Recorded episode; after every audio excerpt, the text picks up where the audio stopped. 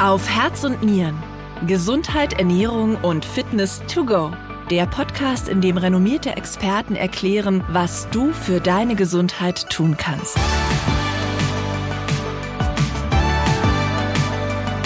Sportverletzungen sind vermeidbar. Enorme 80 Prozent der Sportverletzungen bräuchte es nicht, wenn wir nur richtig trainieren was jeder beachten kann und soll, damit es zu keinen Traumata kommt und was zu tun ist, wenn es doch mal zu einer Verstauchung, Bänderriss, einer ausgekugelten Schulter oder ähnlichem kommt und welche neuen Behandlungsmethoden es gibt, das klären wir heute. Und damit herzlich willkommen zu Auf Herz und Nieren, dem Podcast für Gesundheit und ein gutes Körpergefühl. Mein Name ist Andrea Bannert, ich bin Mikrobiologin und leite die Online-Redaktion von Fokus Gesundheit, die fokusarztsuche.de. Und ich bin Eva Maria Vogel, Redakteurin bei Fokus Gesundheit. Ja, wir haben heute wieder einen der renommiertesten Fachärzte und Forscher für euch aufgetan, um das heutige Thema zu besprechen. Und zwar Professor Sebastian Siebenlist. Er leitet die Sportorthopädie am Klinikum rechts der ISA der Technischen Universität München und ist Spezialist für Verletzung der oberen Extremitäten. Sebastian, schön, dass du heute bei uns zu Gast bist. Ganz herzlichen Dank für die Einladung. Ich freue mich sehr, hier zu sein. Sebastian, was begeistert dich eigentlich so sehr an der Orthopädie? Mich hat äh, von Anfang an die Orthopädie deshalb so begeistert, weil man einfach ein sehr konkretes Problem oft mit einem relativ einfachen Ansatz lösen kann und den Patienten damit sehr schnell zufriedenstellen kann. Und ich bin schon immer ein sehr handwerklicher Mensch gewesen und arbeite gerne mit meinen Händen. Und deswegen war das für mich eigentlich der einzige Weg, den ich gehen wollte. Bevor wir tiefer ins Gespräch einsteigen, erstmal unser Thema kurz zusammengefasst in ein paar Daten und Fakten. Kurz und schmerzlos. Das Thema in Zahlen. Circa 23 Millionen Deutsche treiben regelmäßig Sport. Pro Jahr verletzen sich weit über eine Million Sportler so sehr, dass sie ärztlich behandelt werden müssen. Eine große Umfrage der Barmer Krankenkasse ergab, dass drei von vier Befragten von sich sagen, dass sie schon mindestens einmal ein Sporttrauma erlitten haben. Ja, und die Sportart mit den häufigsten Sportverletzungen sind Mannschaftssportarten wie Fußball, Handball oder Basketball. Beim Individualsport sind natürlich Ski- und Snowboardfahren ganz weit vorn, gefolgt von Leichtathletik. Bei den Kampfsportarten ist Judo im Bereich der Verletzungsgefahr ganz vorne. Und, wie schon am Anfang erwähnt, sind ungefähr 80 Prozent aller Sportunfälle vermeidbar. Das ist eine enorme Zahl, wie ich finde, und eigentlich eine sehr gute Nachricht. Aber es bedeutet im Umkehrschluss auch, dass viele Sportler doch einiges falsch machen. Und da wollen wir jetzt mal sozusagen das Einmaleins der verletzungsfreien oder möglichst verletzungsfreien Bewegung gerne mit dir durchgehen. Also das Thema Prävention. Was ist denn der größte Fehler, der am häufigsten gemacht wird und dann zu Verletzungen führen kann? Das muss man auf die jeweilige Sportart oder die sportliche Aktivität in, im individuellen Fall runterbrechen. Aber ich glaube, dass tatsächlich einer der häufigsten Fehler ist, einfach mal direkt in den Sport oder in die Aktivität einzusteigen, ohne sich vorher über den Bewegungsablauf Gedanken zu machen, ohne ein Aufwärmtraining, ohne sich mit der Sportart an sich wirklich auseinanderzusetzen. Wir sehen ja heute vor allem viele solche Trendsportarten, die, ich sage jetzt mal, Risikosportarten, so dass wir, wir gehen am Wochenende mal bouldern, wo man einfach vorher sich mit der Sache auseinandersetzen muss, um dann auch möglichst verletzungsfrei wieder aus der Sache rauszukommen. Wenn es jetzt um Ausdauersportarten geht, da ist die Verletzungsrisiko nicht ganz so hoch. Da ist es eher ein chronisches Überlastungsproblem. Viele Patienten, die wir sehen, übertreiben es dann einfach manchmal ein bisschen, auch vielleicht ein bisschen sage jetzt mal dem biologischen Alter geschuldet öfter mal. Es liegt in der Natur der Sache, dass man ähm, sich sozusagen auch den körperlichen Begebenheiten anpassen muss. Jetzt hast du drei ganz wichtige Punkte genannt. Überlastung, die richtigen Bewegungsabläufe und auch das Aufwärmen. Die würden wir gerne mit dir durchgehen. Also was sind denn die Do's und Don'ts beim Aufwärmen? Es gibt natürlich ganz klare, auch evidenzbasierte Aufwärmungsprogramme für jede Sportart.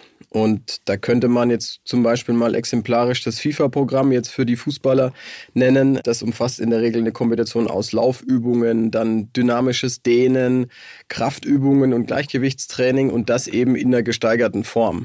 Also man fängt natürlich mit einer geringen Belastung an, steigert das dann letzten Endes auch über einen gewissen Zeitraum, um dann auf sein entsprechendes hohes Level kommen zu können.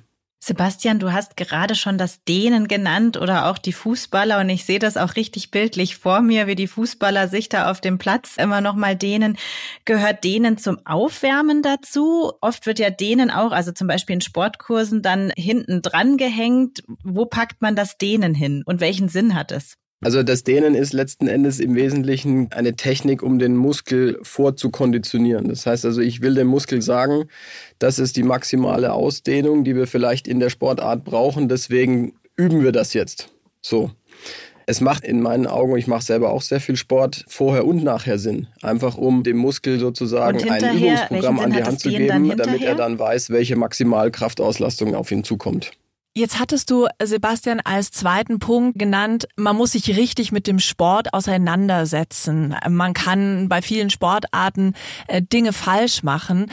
Was ist denn deine Empfehlung? Wie sollte man denn an eine neue Sportart rangehen? Du hast es schon ganz richtig angesprochen. Die erste Maßnahme ist immer, sich mit der Sportart auseinanderzusetzen. Also zu sehen, was will ich dort leisten, welche Bewegungsabläufe muss ich können. Und wenn ich das eben nicht mit einer vernünftigen Anleitung von vornherein lerne, dann komme ich natürlich ab dem Tag eins in ein falsches Bewegungsmuster. Und das ist natürlich ein hohes Risiko, um Verletzungen zu erleiden, um möglicherweise auch in eine falsche Richtung zu trainieren, Muskulatur einseitig zu belasten, einseitig zu trainieren und daraus dann letzten Endes auch Folgebeschwerden zu generieren. Deswegen ist es das A und O, dass man sich, gerade wenn man mit einer Sportart neu beginnt, dass das in richtiger Art und Weise angeleitet wird von jemandem, der das auch wirklich beherrscht. Das Thema Überlastung hattest du noch genannt. Das ist ja oft was, was schleichend sich aufbaut. Man hat vielleicht mal so ein bisschen Probleme, dann sind sie nach ein, zwei Wochen wieder weg, denkt man, ah, passt schon alles. Und irgendwann hat man vielleicht chronische Beschwerden. Wann erkenne ich denn, wann ich die Notbremse ziehen muss?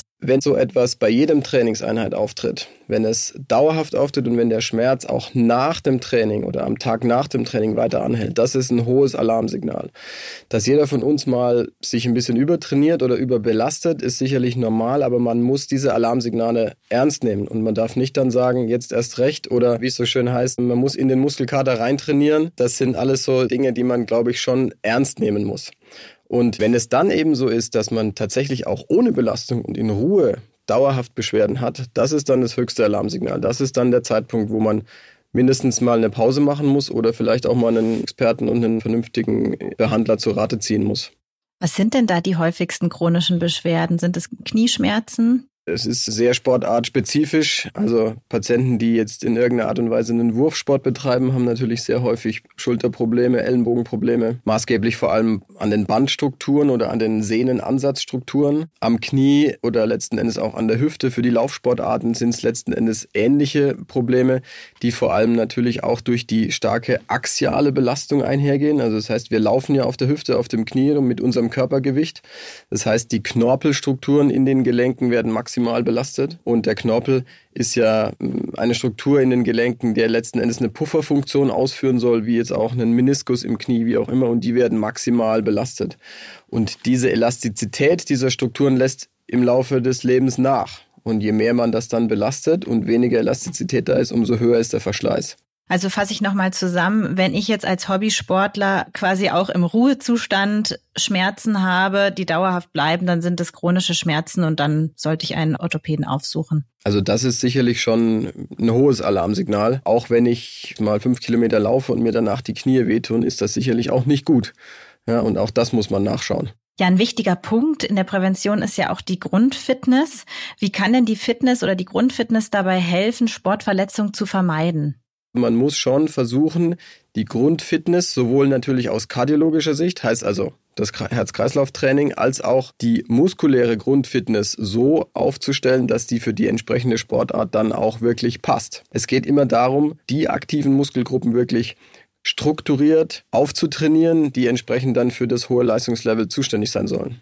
Sebastian, was ich gelernt habe nach einer Knieverletzung, die ich selber beim Taekwondo mir zugezogen habe, ist, dass ich meine Gelenke dadurch stabilisieren kann, dass ich so Mikrobewegungen trainiere. Also im Reha-Sport gibt es so Wackelbretter, auf die man sich stellt oder mir wurde dann empfohlen, Stand-Up-Paddling zu machen. Was passiert denn dabei und wie kann das dann das Gelenk stabilisieren? Ja, das ist richtig. Das nennt sich Propriozeptionstraining. Da geht es weniger darum, sozusagen die großen Muskelgruppen direkt anzutrainieren, sondern es geht darum, die gesamte Körperstabilität zu verbessern. Core Stability ist da das Stichwort. Da geht es wirklich darum, über eine Nozizeption, eine Propriozeption, über so eine Vibration und unebenen Untergrund eine stabilisierende Wirkung auf das gesamte Skelettskörpersystem zu erreichen. Bevor wir jetzt darüber sprechen, was im Fall einer tatsächlichen und ernsthaften Verletzung zu tun ist, lasst uns erstmal kurz aufzählen, was bei Sportverletzungen überhaupt alles passieren kann bzw. kaputt gehen kann. Ja, fangen wir mit den Muskeln an. Also Muskeln werden meist verletzt durch Zerrungen, Prellungen bis hin zum Muskelfaserriss. Dann haben wir die Sehnen und Bänder schon genannt. Kurz zur Unterscheidung nochmal. Bänder verbinden zwei Knochen miteinander, dort wo die Gelenke sitzen und Sehnen verbinden hingegen den Knochen mit einem Muskel. Sehnen und Bänder können gezerrt werden, anreißen oder eben auch komplett reißen. Ja, und dann gibt es noch Knochenbrüche und Knorpelverletzungen. Was alle Verletzungen gemeinsam haben, ist, sie verursachen Schmerzen, schränken die Bewegung ein und beim Sport ist dann erstmal Piano angesagt, also Pause machen. Sebastian, wenn ich mir jetzt vorstelle, ich bin jetzt mitten in Action, nehme zum Beispiel an einem Bootcamp teil und habe plötzlich einen Sportunfall und merke einen abrupten Schmerz. Gibt es da ein Schema F, nach dem ich immer vorgehen sollte, auch wenn jetzt vielleicht noch nicht ganz klar ist, was passiert ist? Also ich habe zum Beispiel mal von dem Pechprinzip gehört. Ja, das ist völlig richtig. Das ist auch das, was nach wie vor absoluter Konsens ist. In dem Moment, wo der Schmerz da ist, braucht man P, die Pause, dann Eis für E, dann C für Kompression und Hochlagern. Also das ist Pech, das, was du angesprochen hast. Da geht es wirklich darum, dass man einfach in der oder nach der traumatischen Situation das betroffene Gelenk, das, die betroffene Extremität einfach aus der Belastung herausnimmt. Und es hat sich gezeigt, dass wenn man das so früh wie möglich macht, dass man sozusagen die dadurch möglicherweise entstandenen Schäden in der Form zumindest minimieren kann oder verkleinern kann, als dass die Schwellung reduziert wird, als dass die Einblutung reduziert wird. All diese Dinge kann man mit diesen Erstmaßnahmen wirklich gut gegensteuern zu Kompression, weil es mir selber nicht ganz klar ist. Ich bin ja vielleicht auch irgendwo draußen auf der Wiese, habe mich verletzt. Was kann ich denn da konkret als erste Hilfemaßnahme machen? Vielleicht auch, wenn ich jetzt kein Verbandszeug dabei habe. Das Wichtige ist, man muss sich das, äh, die betroffene Körperregion mal ansehen. Wenn es dazu einer sehr schnellen Schwellung kommt, dann kann man versuchen, das mit einem Handtuch, wie auch immer, einfach nass machen, kühlen und das Ganze ein bisschen fester wickeln oder zumindest fester dran binden, um das Ganze von außen zu komprimieren, um eben diesen Schwellungszustand nicht noch zu fördern, sondern eher zu verbessern. Wenn man jetzt überhaupt kein Equipment natürlich dabei hat draußen, ist es schwierig. Das Wichtige ist vor allem das Hochlagern, gerade bei den unteren Extremitäten, dass eben nicht zu viel Blut letzten Endes in die die Extremitäten einschießt. Und äh, das kann man ja in jeder Situation machen. Und Wichtig ist eben, dass das Herz niedriger ist als die Extremität, die hochgelagert werden soll, weil dann fließt das Wasser auch wieder zurück zum Herzen. Das sind so die ganz einfachen Maßnahmen und das hilft in der Regel auch gut, vor allem auch, um Schmerz zu reduzieren. Sebastian, woran erkenne ich denn, wie schlimm es wirklich ist? Also manche sind ja ehrgeizig. Ich muss sagen, ich gehöre da manchmal dazu und denke, ach geht schon, ich trainiere die Stunde noch mit. Gibt es denn Schmerzen, bei denen du auch sagen würdest, na ja, da kann man schon weiter trainieren und wann sollte ich wirklich dieses Pause aufhören auf jeden Fall befolgen? Was sicherlich ein ganz klares Signal ist, wenn man zum Beispiel auf den Fuß oder auf das Knie nicht mehr auftreten kann. Ja, wenn der Schmerz so groß ist, dass man überhaupt keine Belastung draufbringen kann, dann ist das sicher ein hochgradiges Alarmsignal. Wenn man jetzt einen gewissen Zeit Pause gemacht hat und der Schmerz nach kürzester Zeit auch wieder weggeht, dann ist das etwa, wo man vielleicht sagen kann, okay, ich kann es nochmal versuchen. Wenn ich eine äußere Veränderung an einem Gelenk oder an einem sehe, dann wäre das für mich in jedem Fall zu sagen, jetzt ist hier Pause, da stimmt was nicht, da hat sich was verschoben, da ist vielleicht was ausgerenkt. Dann auf gar keinen Fall natürlich. Und in dem Moment, wo ich versuche weiter zu trainieren oder den Sport weiter auszuführen und es tut permanent weh, dann ist das ein absolutes No-Go da hinein weiter zu trainieren. Also das macht überhaupt gar keinen Sinn. Ich kann aus meiner eigenen Erfahrung leider sagen, ich hatte vor einem guten Jahr hatte ich eine sogenannte Marschfraktur, also einen Ermüdungsbruch am Fuß. War selbst laufen, ich gehe relativ viel laufen und hatte so etwa 10, 12 Kilometer hinter mir und hatte noch knapp drei Kilometer bis nach Hause und habe das schon gemerkt, dass der Schmerz da war und habe mir gedacht, naja, das schaffe ich schon noch bis nach Hause. Ging auch, ich habe es ausgehalten. Man kann ja den Schmerz sich auch wegdenken. Und als ich zu Hause den Schuh ausgezogen habe, war der schon richtig dick und habe das Ganze dann entsprechend so einem Pechschema tatsächlich auch selbst behandelt. Bin am nächsten Tag natürlich in die Klinik, habe gearbeitet und so weiter, war immer noch weiter dick. Schmerzmäßig war es eigentlich halbwegs in Ordnung und habe dann auch erst nach drei Tagen, nachdem der Schmerz nicht weggegangen ist, ein Röntgenbild gemacht und gesehen, dass der zweite Mittelfußknochen gebrochen war und bin natürlich drei Tage lang äh, mit rumgelaufen. Genau so soll man es bitte nicht machen. Also Orthopäden passiert das auch. ja, ich wollte gerade sagen, wenn es selbst dem Orthopäden so geht, aber das bringt uns direkt zu meiner nächsten Frage. Also wenn ich erste Hilfe geleistet habe, ich habe gekühlt, ich habe hochgelagert, wie kann ich denn selbst erkennen, ob es jetzt vielleicht nur eine kleinere Verstauchung, eine kleinere Zerrung ist oder ob ich eben in den nächsten Tagen besser zum Orthopäden gehen sollte oder ob ich lieber direkt ins Krankenhaus fahre.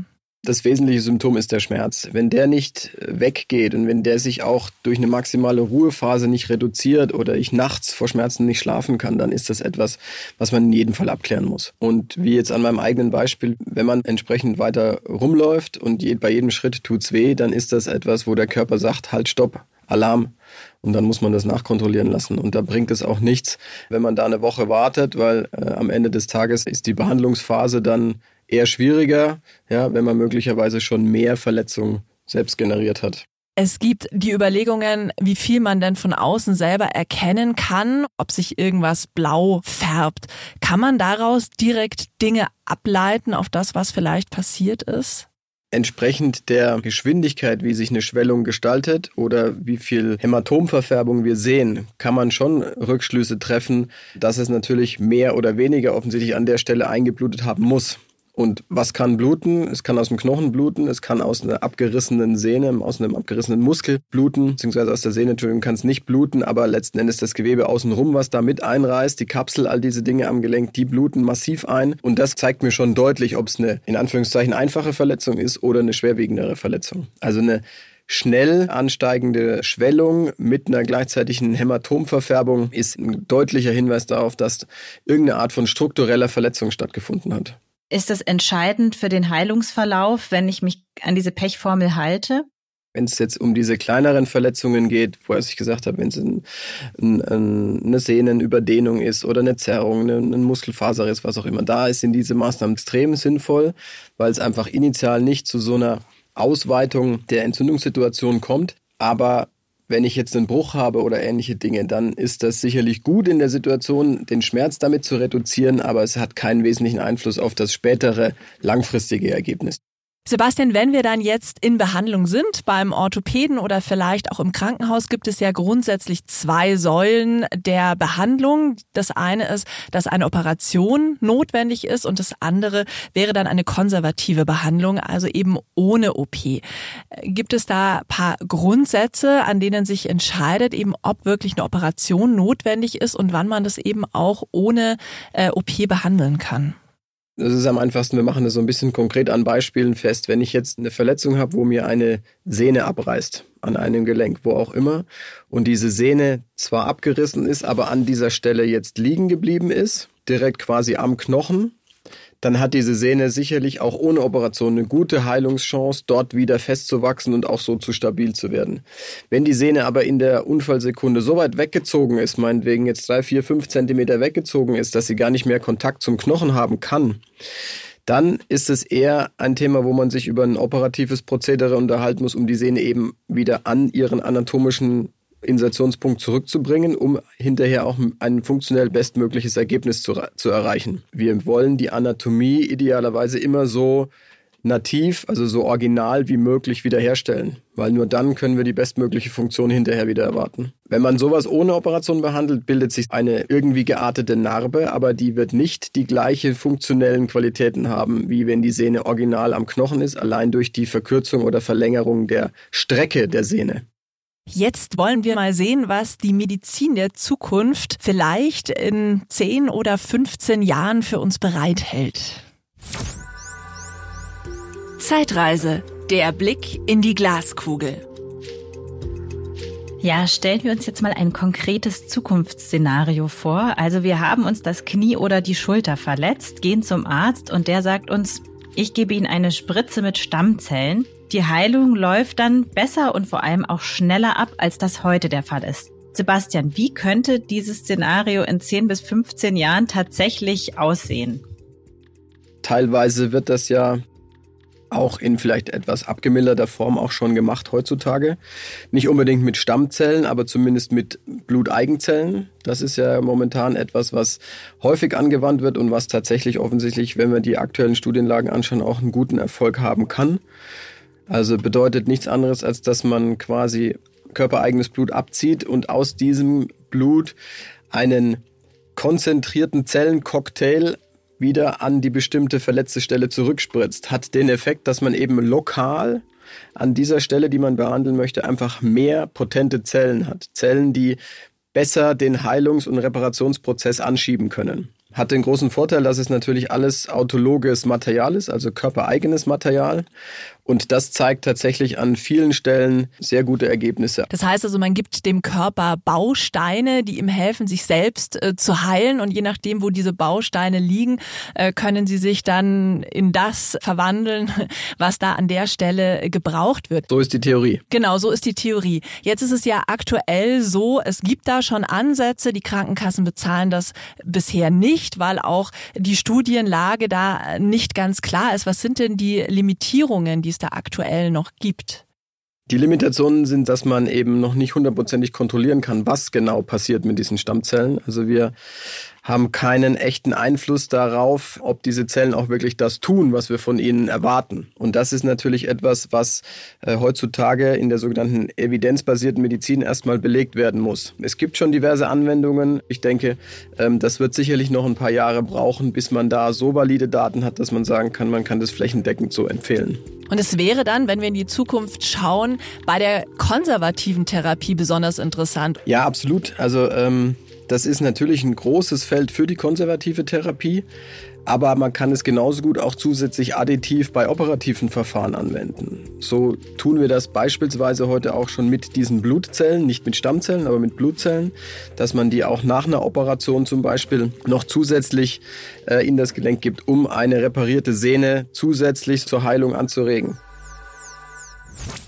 Lasst uns zurück ins Hier und Jetzt gehen. Wie sieht denn aktuell die moderne Behandlung von Sportverletzungen aus? Also was hat sich da auch in den letzten Jahren getan? Das sind verschiedene Aspekte, die man da anführen muss. Ähm, das eine ist natürlich, dass wir mit sehr vielen Operationsverfahren, gerade wenn es darum geht, ähm, ein Gelenk oder eine Körperregion operativ zu behandeln, deutlich weitergekommen sind, was die Invasivität angeht. Das heißt also, wir haben viel kleinere Zugangsmöglichkeiten, allen voran natürlich die sogenannte Arthroskopie, also die Gelenkspiegelung. Es gibt unzählige Methoden heutzutage, jegliche Art von Gelenken arthroskopisch wirklich suffizient behandeln zu können, ohne dass man einen großen Schnitt machen muss. Es geht dann weiter letzten Endes mit Programmen, die wir, wie wir den Patienten strukturiert wieder zurück in seinen Sport führen wollen, sogenannte Return to Sports Programme, die natürlich ganz sportartspezifisch individuell auf denjenigen dann abgestimmt sein können. Und wir haben natürlich auch teilweise hochspezialisierte Hilfsmittelprodukte, mit denen man so eine Verletzung dann auch gut nachbehandeln kann. Ganz viele Verletzungen entstehen ja nicht nur akut, sondern schleichend, also durch ähm, ja, jahrelange Überlastung, Fehlbelastung, Abnutzung. Und ähm, die Schmerzen halten dann ja auch Monate und Jahre. Wie sieht denn da eine erfolgreiche konservative Behandlung aus? Das ist wirklich eine Frage, über die könnten wir, glaube ich, wochenlang diskutieren. Vielleicht müssen wir das auch wieder mal an einem konkreten Beispiel durchspielen. Beispiel Tennisellenbogen oder Tennisarm. Ja, das ist also so eine ganz klassische chronische Überlastungsverletzung, kann man eigentlich gar nicht sagen, sondern eher schon Erkrankung. Und für diese Erkrankung gibt es teilweise wirklich, weiß ich nicht, über 100 publizierte wahrscheinlich äh, Methoden, wie man da rangehen kann. Das ist ein sehr individuelles Prinzip. Man muss mit dem Patienten sprechen, man muss mit ihm vor Augen führen, wie der Verletzungs- oder Erkrankungsverlauf stattfindet und mit ihm dann versuchen, individuell entsprechende Programme zumindest probatorisch anzugehen. Unser Ansatz ist wesentlich, ähm, dass wir sehr viel mit Physiotherapie arbeiten, weil es oft eben auch funktionelle Probleme oder Überlastungsphänomene sind Wir sind auch, was jetzt dieses spezifische Thema angeht, mit Injektionen eher zurückhaltend. Wenn wir Injektionen machen, dann ist es eben sowas, was ich vorhin schon angedeutet habe, so eine Bluteigentherapie, weil das eben durch körpereigene Produkte praktisch keine Nebenwirkungen hat. Und was man auch macht, ist, dass wir mit so, sogenannten Orthesen arbeiten, Nachtlagerungsschienen, all diese Dinge, um Sehnen, Muskelansätze zu entlasten in den Phasen, wo man eben jetzt nicht aktiv sein muss. Das sind all solche Dinge, das muss man tatsächlich in vielen Fällen öfter mal auch ein gewisses Stufenprogramm mit dem Patienten durchgehen, um für denjenigen individuell zu sehen, was für ihn das Beste ist an konservativen Maßnahmen. Wie wichtig ist es da, interdisziplinär zusammenzuarbeiten, also mit ähm, Physiotherapeuten? Es gibt ja auch Zentren, an denen dann auch Osteopathie und Personal Training angeboten wird. Nee, das ist absolut äh, sinnvoll. Es ist sicherlich äh, heutzutage nicht für jeden so umsetzbar immer aber wir versuchen schon auch einen sehr engen Kontakt. Wir haben eine eigene physiotherapeutische Abteilung mit unseren Patienten und mit den Physiotherapeuten, das in enger Absprache ähm, immer wieder nachzujustieren. Aber heutzutage ist es halt so, dass viele Patienten beruflich sehr stark eingespannt sind, auch zeitmäßig gar nicht äh, solche Programme in der Form leisten können, wie wir uns das als Behandler im Idealfall wünschen würden. Du hast jetzt auch schon die Physiotherapie angesprochen. Ähm, wenn ich mir so eine Sportverletzung zuziehe, sollte ich immer auf eine Physiotherapie bestehen? Wann kommt die zum Einsatz? Ich habe auch das Gefühl, dass sie weniger verschrieben wird. Vielleicht ist das aber auch gar nicht der Fall. Ja, die Physiotherapie macht ja immer dann Sinn, wenn ich sozusagen etwas jetzt wieder funktionell beüben möchte. Also wenn jetzt ein Gelenk verletzt war oder wir es im schlimmsten Fall auch operieren mussten, dann ist es natürlich danach das Ziel mit der Physiotherapie, das Gelenk wieder in die Bewegung zu bringen. Und heutzutage ist eigentlich egal für welches Gelenk immer das Ziel eine möglichst sogenannte frühfunktionelle Beübung. Das heißt also idealerweise, dass wir am Tag nach der OP schon mit der Physiotherapie beginnen können.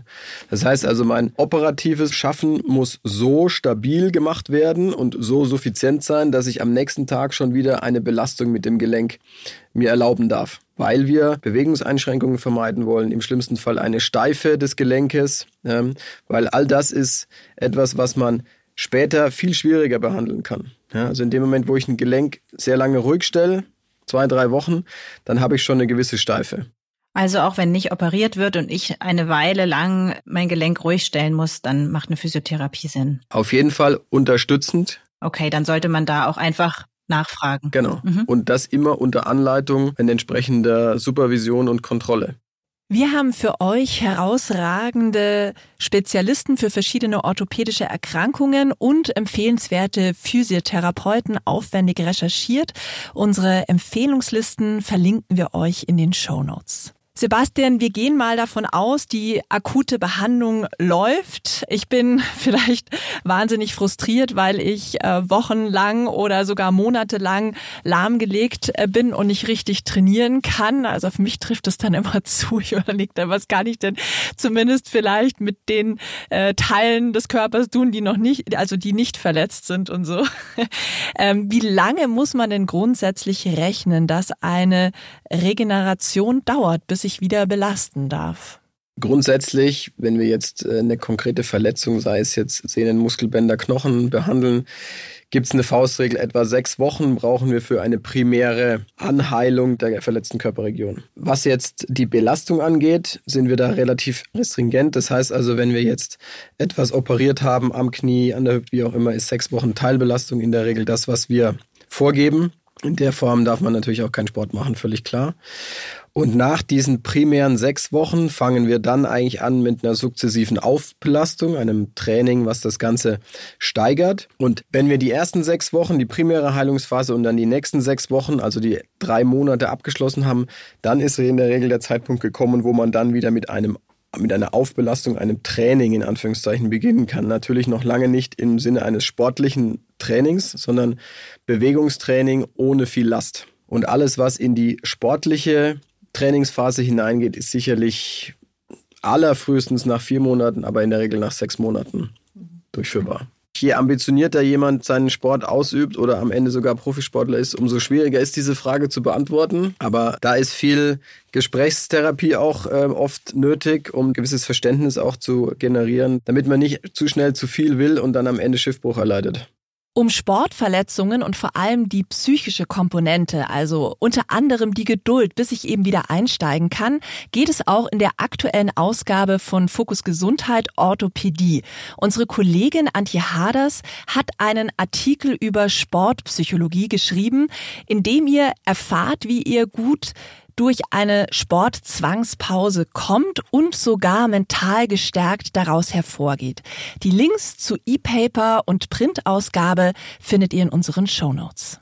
Du hast vorhin gesagt, das Thema Return to Sport du hattest auch dann die Profisportler genannt, dass die natürlich da eine super Begleitung in der Regel haben. Das ist uns allen klar. Wie ist es denn mit dem Hobbysportler? Wie bekomme ich da eine ideale Return-to-Sport-Strategie? Da muss man am Anfang auch mit dem Hobbysportler vernünftig reden und wissen, wo er hin möchte. Und dann ist es schon so, dass wir auch versuchen, unseren Patienten einen äh, individuellen Plan mit an die Hand zu geben. Also natürlich kriegen sie entsprechend ihrer Verletzungen erstmal einen grundsätzlich strukturierten Plan.